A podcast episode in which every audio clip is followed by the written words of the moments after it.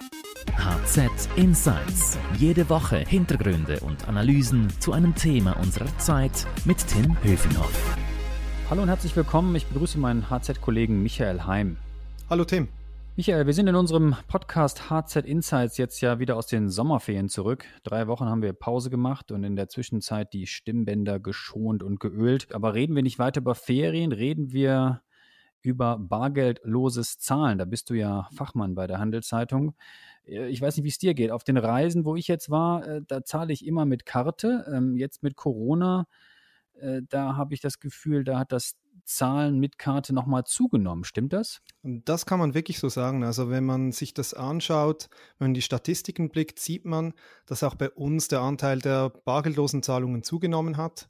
Und was auch auffällt, ist, dass zunehmend an Orten Kreditkarten akzeptiert werden, wo das früher nicht so war. Also es gibt ähm, Bars oder ich denke zum Beispiel an eine kleine Bäckerei bei mir um die Ecke.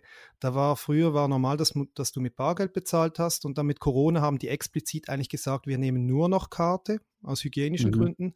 Und da denke ich, hat sich ein bisschen was getan. Mhm. Und mit einer Kreditkarte kann man ja schon, äh, schon viele Jahre bezahlen. Da gibt es ja nichts wirklich Neues. Aber was tut sich jetzt Neues in der Bezahlwelt? Jein, das ist nicht ganz so. Also natürlich, Kreditkarten sind nichts Neues und da gab es auch immer kleinere Veränderungen. Früher musstest du die Karte irgendwo durchziehen, dann später nur noch reinstecken, jetzt reicht es draufhalten.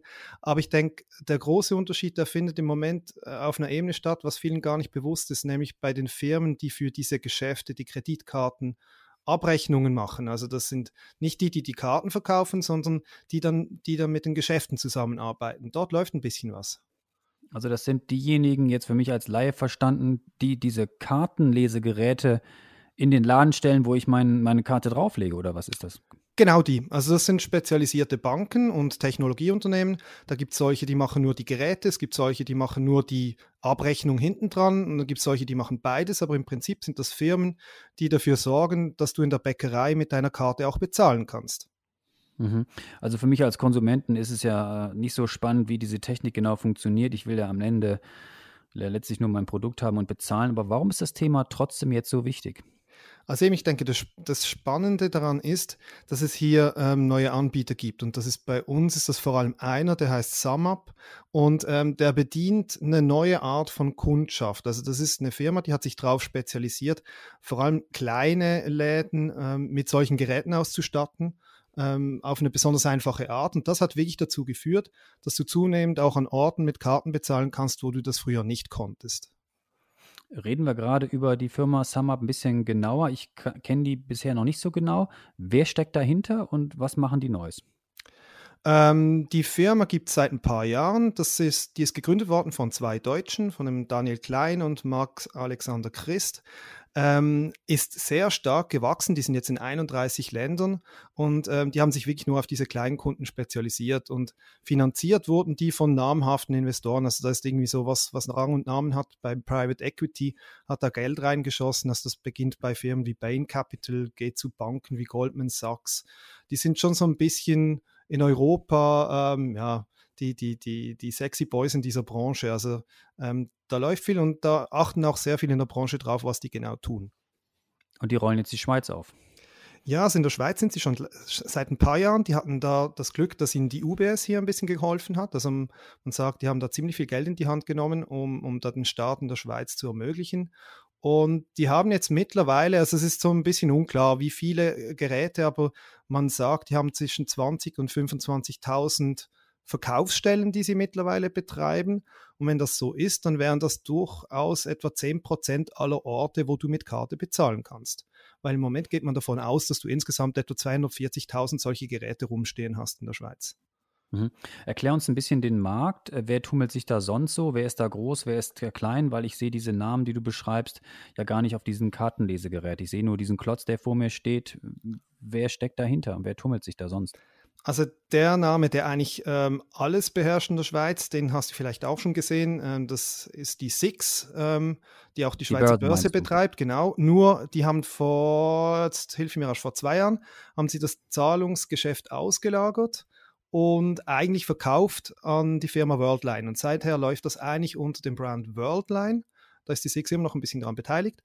Ähm, aber die haben, man sagt so zwei Drittel des Geschäfts in der Schweiz. Also die sind wirklich groß und da gibt es auch immer wieder bei der WECO Klagen darüber, dass die zu dominant seien. Und daneben gibt es eigentlich nur noch eine Firma, ähm, die Concardis, die da halbwegs mithalten kann. Auch die gehört mittlerweile zu einem äh, großen Konzern, zur dänischen Netzgruppe. Also eigentlich kann man sagen, in der Schweiz sind es zwei Firmen, die dieses Geschäft komplett dominieren. Und daneben gibt es jetzt noch so diese kleine Samab, die ein bisschen bei den kleinen Kunden rum, rumtummelt.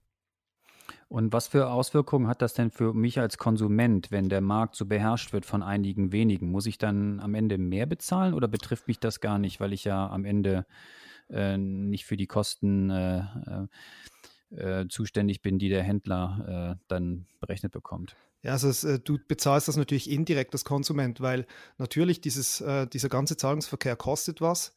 Das sind wie zwei Komponenten. Auf der einen Seite ähm, sind es zum Teil sehr teure Geräte, die dann noch immer verkauft werden, weil die Konsum weil, also ich sage schon Konsumenten, weil die Händler keine große Wahl haben. Also da, die mhm. bezahlen zum Teil immer noch 1500 Franken für so ein Kartenlesegerät, was eigentlich wahnsinnig viel ist. Auf der anderen Seite sind es die Gebühren, die dann für die Transaktion fällig werden. Also das sind zum Teil äh, bis zu 1, 2 Prozent äh, des Umsatzes, der an diese Firmen geht. An, an, diese, an die, eigentlich an die ganze Kreditkartenwirtschaft. Das wird über komplizierte Schlüssel aufgeteilt. Aber die zwei Sachen kosten natürlich. Und das bezahlst du als Kunde. Nur darfst du natürlich nicht vergessen, dass du auch was dafür bezahlst, wenn du mit Bargeld bezahlst. Das, das ist zwar nicht intuitiv, aber ähm, wenn ich mit Bargeld bezahle, dann muss ja auch irgendjemand diese Kasse abrechnen. Er muss das Geld am Abend zur Bank tragen, muss es dort im Bankomaten einzahlen. Das kostet natürlich auch was. Also man muss das so ein bisschen in Verhältnis setzen. Hm, reden wir nochmal ein bisschen konkreter über SumUp. Also wie versuchen die denn jetzt in den Schweizer Markt zu drängen? Welche Vorteile haben die vielleicht, aber auch welche Nachteile haben die? In ihrem Geschäft im Verhältnis zu anderen Anbietern? Also der Vorteil ist ganz klar, das ist, die sind, sie sind äh, sexy, weil das Produkt ist einfach. Ähm, ich habe das selbst mal wo, wo, wo, installiert. Das geht mit sehr wenig Aufwand. Das kannst du selber machen. Du bestellst dir dieses Gerät, ähm, kriegst nach ein paar Tagen, installierst es und es funktioniert. Und die liefern den Kunden auch ähm, ein paar nette kleine Features dazu. Du hast gerade eine Software für eine Kasse, die, die du auf dem Tablet betreiben kannst. Das machen sie wirklich gut. Also da ähm, sind sie sehr weit vorne dabei und äh, da geben auch große wie, wie, wie Wordline zu, off the record, dass die noch nicht so weit sind. Ähm, jetzt ist die Frage, wie wichtig ist das, aber da haben sie sicher mal einen Punkt, ähm, wo sie einen Nachteil haben und das spürst du als Konsument ganz klar. SumUp ist ein internationales Produkt und international heißt, dass die nur internationale Kreditkarten abrechnen. Sprich, keine Postfinanzkarte, kein Twint wo, wo SumUp ist, kannst du nicht mit, mit diesen zwei Dingen bezahlen. Das heißt, ich müsste wieder meine Visa, meine Mastercard oder sonst wie Karte aus dem Portemonnaie ziehen, um dann äh, bei meiner Lieblingsbar dann zu bezahlen, oder? Genau, also das ist in der Regel, wenn irgendjemand sagt, wir nehmen keine Postcard, ist es in den meisten Fällen ähm, ist das der Grund. Es gibt auch gelegentlich Händler, die auf Postcard verzichten, weil es auch sonst ein bisschen komplizierter ist abzurechnen. Aber äh, in, in der Regel ist das, weil jemand mit SAMAP arbeitet. Mhm.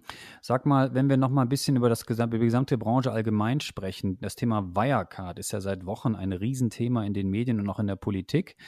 Äh, viele Leute kannten, bevor dieser Skandal jetzt auftauchte, diese Firma gar nicht.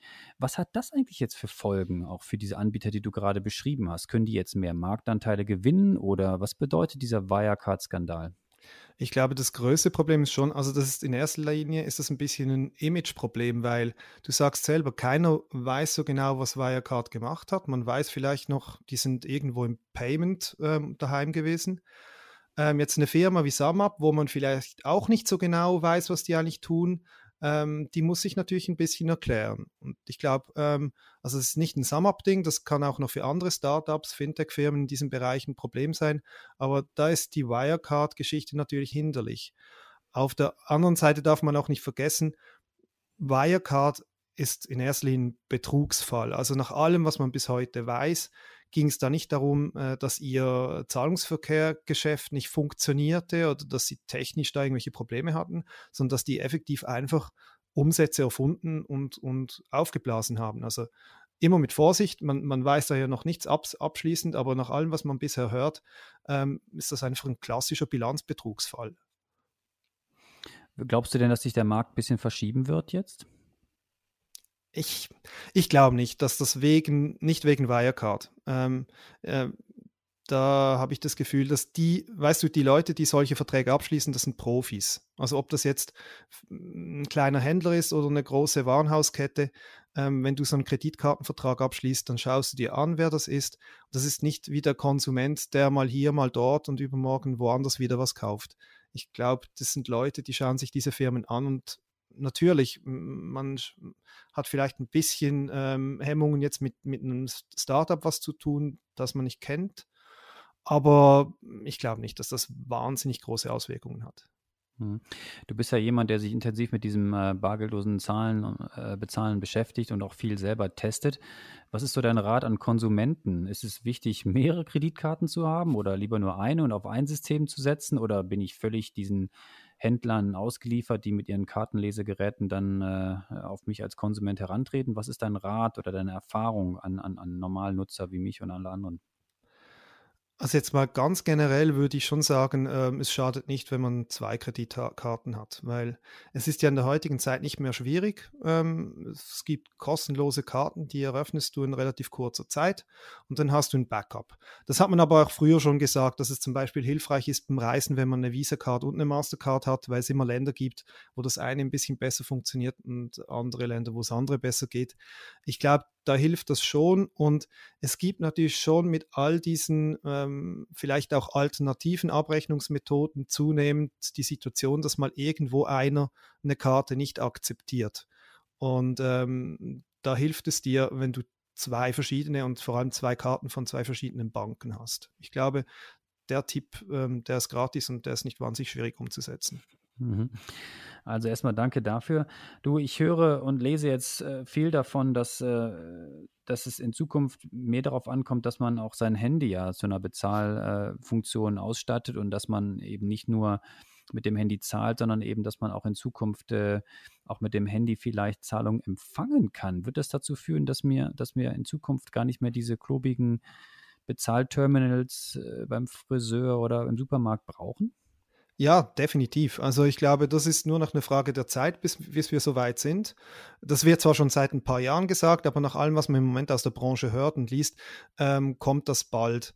Ähm, das ist eigentlich nur eine technische Frage, wie kriegst du dieses Sicherheitselement, das du heute mit einer separaten Tastatur, mit diesem Kästchen hast, wie kriegst du das auf einer Software-Ebene ins, Hand, ins Handy rein, sodass du eigentlich am Schluss wirklich nur noch ein Tablet oder ein Handy brauchst, um eine Kreditkarte ähm, abzurechnen, weil rein jetzt die Übertragung der Daten, das wäre schon heute möglich, weil du kannst mit jedem Handy kannst du eine Kreditkarte einlesen. Ähm, das ist absolut kein Problem mehr. Also ich denke, das, das kommt bald. Da werden wir bald Nachrichten dazu kriegen. Oder eben, es gibt schon erste Firmen, die ähm, Ankündigungen gemacht haben. Es hat sich bisher einfach noch nicht wirklich etabliert.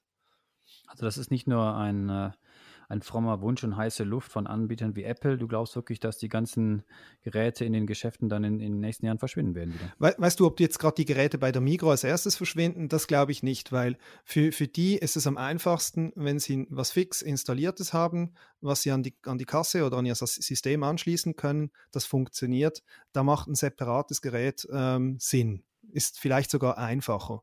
Ähm, wenn ich jetzt aber wieder an die kleine Bäckerei denke, die vielleicht eh schon irgendeine Tabletkasse hat, ähm, die auch NFC funken kann, also das ist dieser Standard, äh, den die Kreditkarten verwenden, dann ist es vielleicht einfacher, wenn ich irgendwann einfach nur noch eine App draufladen kann oder ähm, wenn du ähm, auf deinem Handy eine App runterlädst und dann selber Kreditkarten akzeptieren kannst, weil du vielleicht für deinen Turnverein irgendwo eine, einen Stand betreibst an, an einem Fest. Das geht. Mhm. Also ich glaube, da wird sich das sicher bald mal durchsetzen. Aber sich gegenseitig übers Handy Geld schicken, über Twint oder viele andere Kanäle, das gibt es ja schon. Also ja, da, da, würden die Anbieter sagen, ja, das, das haben wir ja schon lange. Ja, dafür, dafür brauchst du das nicht, weil äh, eben zum Geldüberweisen äh, gibt es Dinge wie Twint, du kannst dir eine stinknormale Banküberweisung machen, also ob jetzt da noch ähm, um, unbedingt die Kreditkarte das Mittel sein muss. Ähm, die haben das jahrelang versucht, nicht unbedingt in der Schweiz, aber in anderen Ländern auch dieses, dieses ähm, Direktüberweisung von Konto zu Konto, von Kunde zu Kunde zu etablieren ist nicht gelungen. Also das ist nicht das Geschäft der Kreditkarten und ich glaube, das wird auch nicht so schnell kommen.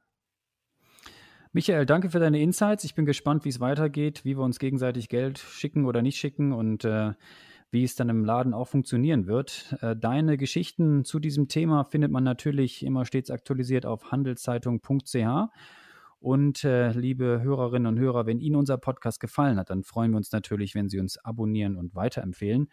Danke sagen möchte ich noch zum Schluss unserem Podcast-Produzenten Carlo Ladi und ich möchte wie immer Werbung machen für die Podcasts meiner Kollegen. Da haben wir einmal HZ Upbeat, das macht äh, Stefan Meyer, da geht es um Startups und den Podcast mit dem Titel Schöne neue Arbeitswelt, der kommt von meiner Kollegin Melanie Loos. Für Lob oder Tadel erreichen Sie uns unter podcast.handelszeitung.ch. Merci fürs Zuhören. Ciao, bis zum nächsten Mal. Bleiben Sie gesund. Michael, herzlichen Dank dir und tschüss. Ciao. HZ Insights